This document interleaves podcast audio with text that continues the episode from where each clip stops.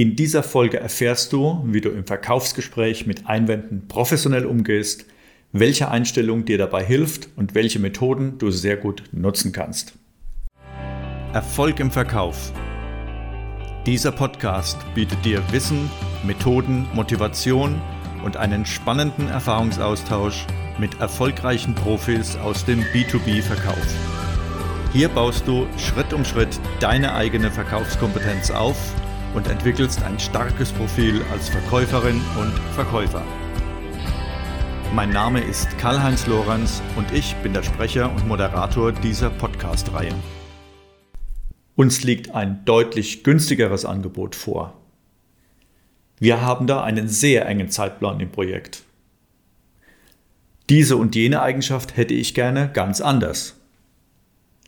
Gibt es für diese Lösung überhaupt schon Referenzen? Einwände wie diese gibt es wie Sand am Meer und sie sind in einem guten Verkaufsgespräch völlig normal. Jetzt wird der ein oder andere von euch vielleicht spontan denken, was soll an Einwänden bitteschön gut sein? Die hindern mich doch nur an meinem erfolgreichen Abschluss. Genau darum geht es im Podcast heute. Was bedeuten Einwände für dein Verkaufsgespräch und wie kannst du mit Einwänden deiner Kunden so umgehen, dass dir Abschlüsse sogar noch sehr viel besser gelingen. Dazu sehen wir uns mal an, was Einwände überhaupt sind, wie du die richtige Einstellung zu ihnen findest, welche methodischen und rhetorischen Tipps und Werkzeuge es gibt und wie du all das in die Praxis deines Verkaufs übernehmen kannst. Ich glaube, es lohnt sich einmal genauer hinzuschauen, was der Begriff Einwand überhaupt bedeutet. Denn viel zu oft wird das Wort Einwand als Gegenteil von keinen Anlass zu Beanstandungen gebend oder auch in tadellosem Zustand oder ohne Fehler oder Mängel oder untadelig so, dass kein Vorwurf oder ähnliches aus etwas abgeleitet werden kann. Liegt dann auch der dickste Fehler in der Interpretation. Wir sehen Einwände viel zu sehr als etwas Negatives, so als hätten wir mit unserem Angebot oder unseren Argumenten gegenüber dem Kunden Fehler gemacht und müssten uns jetzt sozusagen verteidigen. Einwände werden oft als Angriff wahrgenommen. Interesse halber habe ich mal bei der Kreuzworträtselhilfe reingeschaut, welche Synonyme für das Wort Einwand zu alle angeboten werden. Begriffe für Einwände mit 4 bis 15 Buchstaben und was da so alles kommt.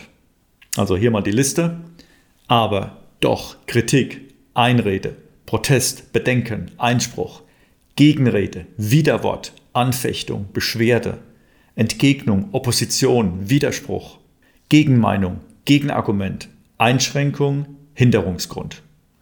Eine lange Liste mit, so meine ich, ziemlich negativ klingenden Wörtern. Wenn wir jedoch ein Verkaufsgespräch betrachten als die Gelegenheit, gemeinsam mit einem Kunden die bestmögliche Lösung zu finden und zu entscheiden, dann tragen doch gerade Einwände wesentlich dazu bei, die Interessen des Kunden besser zu verstehen und offene, für den Abschluss wichtige Aspekte klären zu können. Aus meinem Verständnis heraus ist gerade im B2B ähm, ein erfolgreicher Abschluss am häufigsten dann möglich, wenn wir vorher ein hohes Einverständnis mit dem Kunden erreichen können. Einverständnisse basieren auf einer guten, inhaltsreichen Kommunikation miteinander, nicht gegeneinander. Erst das ermöglicht doch eine ausgezeichnete Beratung bei der Wahl und der Entscheidung zwischen verschiedenen Optionen, die dem Kunden in der Regel vorliegen. Am Ende eines erfolgreichen Verkaufsgesprächs steht nicht nur der Abschluss, so irgendwie hingedeichselt und halb genötigt, sondern doch vielmehr eine positive, überzeugte Entscheidung der Beteiligten, beider Beteiligten für das vorgelegte Angebot.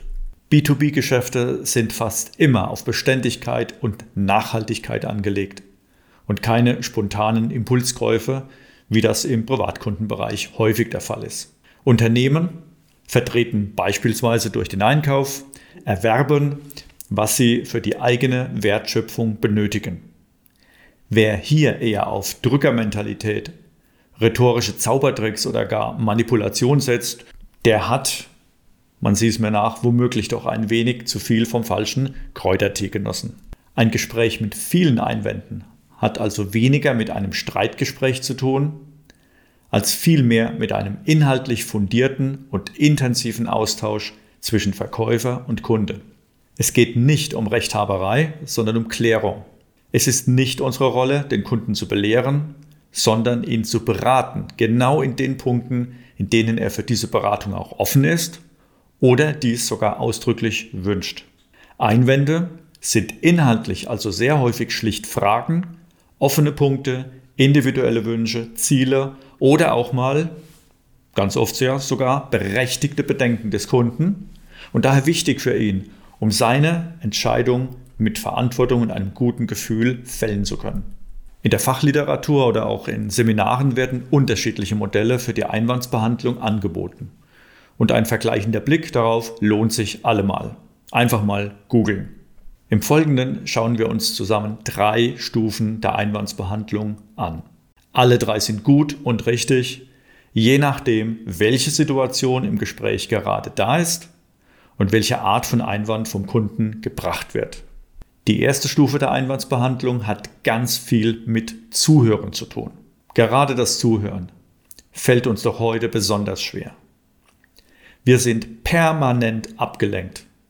Verkaufsziele im Kopf, den Kunden vor uns, das super smarte Handy, empfangsbereit in Griffweite, 23 Kommunikations-Apps offen, Plan und Taktik zurechtgelegt, natürlich auch die guten Tipps wie aus diesem Podcast dabei, da fällt es unserem Kopf sehr schwer, konzentriert und unvoreingenommen zuzuhören. Dabei ist genau das so unglaublich wichtig. Wer gut zuhören kann, der gewinnt andere Menschen viel leichter für sich. Von Dale Carnegie, einem der renommiertesten Kommunikationsexperten und auch Verkäufer weltweit, habe ich folgendes Zitat dazu. Ein Journalist, der hunderte von Berühmtheiten interviewt hat, erklärte mir einmal, dass viele Menschen nur deshalb einen ungünstigen Eindruck hinterlassen, weil sie nicht aufmerksam zuhören. Sie sind so sehr damit beschäftigt, was sie als nächstes sagen wollen, dass ihre Ohren taub sind. Berühmte Menschen haben mir gestanden, dass sie einen guten Zuhörer mehr schätzen als einen guten Redner. Doch die Fähigkeit zuzuhören scheint seltener als jede andere positive Eigenschaft. Soweit das Zitat. Ich glaube, Dale Carnegie drückt das ziemlich gut aus mit diesen Gedanken. Es passt auch haargenau zu unserem vielleicht grundlegendsten Kommunikationsleitsatz. Den anderen abholen, wo er ist, um ihn dann dorthin zu führen, wo wir gemeinsam hinwollen. Die erste Stufe der Einwandsbehandlung bedeutet also schlicht zuhören. In vielen Fällen will der Kunde gar nicht mit uns reden, streiten, diskutieren, sondern uns einfach seine Interessen, Wünsche und manchmal ja auch Bedenken mitteilen. Die erste Stufe der Einwandsbehandlung bedeutet also zuhören, Klappe halten, verstehen, nächster Punkt. Sehen wir uns die zweite Stufe der Einwandsbehandlung an. Wenn du dem Kunden nicht nur mit stiller Aufmerksamkeit, das heißt einfach nur mit Körpersprache und ohne lange Antworten das Gefühl geben willst, bei ihm zu sein, dann hörst du gut zu und wiederholst kurz und knapp Schlüsselbegriffe, aus dem, was dir der Kunde gerade in Form von Einwänden mitteilt. Ganz oft reicht das, eine Wiederholung des wichtigsten Wortes aus dem zuletzt aufgenommenen Satz zu betätigen. Wenn du für dich entscheidest, diesen Einwand nicht jetzt, sondern vielleicht etwas später tiefer besprechen willst, dann reicht es vollkommen aus zu signalisieren, ich habe verstanden. Ganz häufig genügt diese kurze Wiederholung und der Kunde fährt fort im Gespräch und kommt zu den nächsten Aspekten seiner offenen Punkte. Innerlich kann der Kunde den im Einwand genannten Aspekt als geklärt für sich abhaken, er hat ihn genannt und der Punkt wurde aufgenommen. Ein Praxisbeispiel dazu. Du sprichst mit dem Kunden über ein anstehendes Projekt. Der Kunde beschreibt die Situation. Wissen Sie, in diesem Projekt haben wir totalen Zeitdruck. Vor Ort auf den Baustellen muss alles pünktlich bereitstehen, damit an jedem Tag der Projektplan eingehalten werden kann. Wir haben leider absolut keine Pufferzeiten drin. Daraufhin fasst du nur kurz zusammen, also zeitlich null Spielraum. Diese kurze Bestätigung reicht hier vollkommen aus. Übermotivierte oder einfach zu extrovertierte Verkäufer springen bei so einer Gelegenheit viel zu schnell an und erklären dem Kunden dann lang und breit die tollen Lieferfähigkeiten, zahllose Referenzen, die schon seit Jahrhunderten berühmte Zuverlässigkeit ihres Unternehmens. All das ist gerade nicht gefragt. Teil 2 der Einwandsbehandlung könnten wir also zusammenfassen mit Hör aufmerksam zu und beschränke dich auf eine gezielte Wiederholung. Kommen wir zur dritten Stufe der Einwandsbehandlung. Sie benötigt etwas Geschick, eine Portion Empathie und auf jeden Fall Übung. Sie ist genau dann interessant, wenn der Kunde Einwände bringt, die dir besonders helfen, deine Argumentation für dein Angebot ins Ziel zu bringen. Wir schauen uns erst die vier Schritte an und formulieren dann mal ein konkretes Praxisbeispiel, wie so etwas laufen kann. Kurz die Reihenfolge. Erster Schritt zuhören. Zweiter Schritt loben. Dritter Schritt wiederholen. Vierter Schritt argumentieren. Ein ausformuliertes Praxisbeispiel. Der größte deutsche Kfz-Hersteller und gleichzeitig weltweit Nummer 1 oder auch manchmal Nummer 2 hat äh, bekanntermaßen aktuell ein paar Qualitätsprobleme bei der achten Ausgabe des wichtigsten Modells seiner Pkw-Flotte. Stell dir vor, du lieferst mit deinem Unternehmen Leistungen genau dafür an und der Kunde bemängelt bei der Angebotsbesprechung den hohen Preis mit den Worten, Ihr Angebot liegt deutlich über dem Ihrer Wettbewerber. Diesen Satz haut dir der Kunde, vielleicht der Einkäufer, provokativ auf den Tisch. Gleichzeitig weißt du, dass in diesem Projekt die Fehlertoleranz gegen Null geht. Dann könnte deine Reaktion wie folgt sein. Erster Schritt. Du hast natürlich zugehört, damit meine ich wirklich aufmerksam zugehört und deinen Einsatz nicht verpasst. Zweiter Schritt. Du lobst den Kunden mit Worten. Vielen Dank, dass Sie diesen Punkt so klar auf den Tisch legen. Dann baust du im dritten Schritt deinen Einstiegspunkt für die Argumentation. Unser Angebot liegt also preislich über dem der Wettbewerber, richtig? Mit dieser Wiederholung weist du das Anliegen des Kunden nicht zurück oder widerlegst es, sondern zeigst Respekt und benutzt es gleichzeitig quasi als Sprungbrett, um über das besondere Verhältnis von Preis und Leistung deines Angebots zu sprechen, um sich mit dem Kunden darüber abzustimmen. Darf ich etwas nachfragen? Mit dieser Autorisierungsfrage verschaffst du dir einen gewissen Bewegungsspielraum für die Argumentation und bindest gleichzeitig den Kunden in den Austausch mit ein, mach sie neugierig auf die anstehende Frage und Antwort. Ganz oft wird ein Ja bitte oder Klar doch zurückkommen. Bei der Auftragsklärung habe ich verstanden, dass in diesem Projekt sowohl Zeitdruck als auch eine absolute Null-Fehlertoleranz angesagt sind. Ist dem so? Ja, das ist richtig, wird der Kunde bestätigen.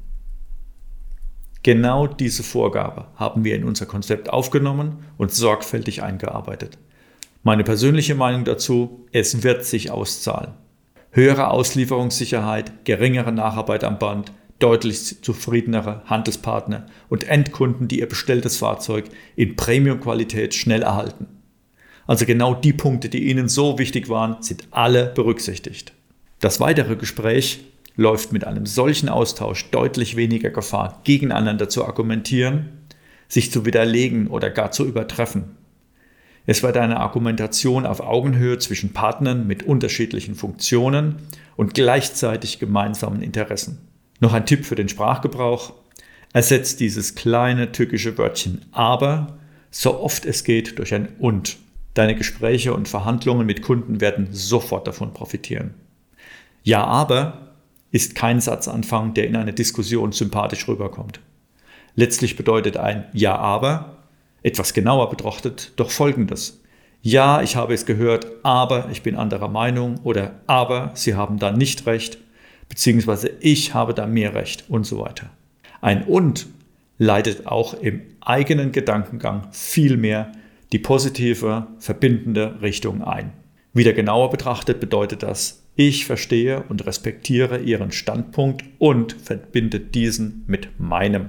Gerade die letzte Variante der Einwandsbehandlung, diese vier Schritte, erstens zuhören, zweitens loben, drittens wiederholen, viertens argumentieren, zwingt uns sozusagen über diesen vorstrukturierten Ablauf zu einem positiven, gewinnenden Miteinander im Gespräch.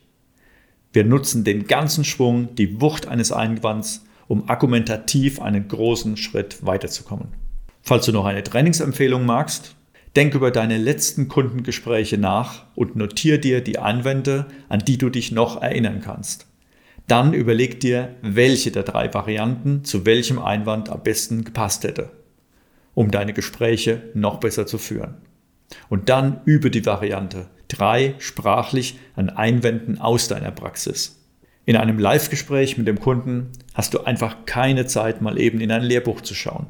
Das sollte im Idealfall und dann wirkt das so natürlich wie alle anderen Sprachkompetenzen, die wir haben, spontan und authentisch. So, zum Schluss vielen Dank fürs Zuhören und viel Spaß und Erfolg bei den nächsten Verkaufsgesprächen mit deinen Kunden. Welche Meinung, welche Erfahrungen verbindest du mit dem heutigen Thema? Teil deine Gedanken mit uns auf www.lorenz-seminare.de. Dort erwarten dich eine Übersicht über alle aktuellen Podcast-Folgen Videoclips und spannende Fachbeiträge.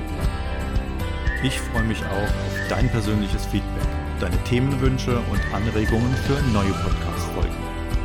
Falls du mir eine direkte Nachricht zumailen willst, dann schreib mir unter podcast at lorenz-seminare.de. Dir noch eine gute Zeit und viel Erfolg im Verkauf.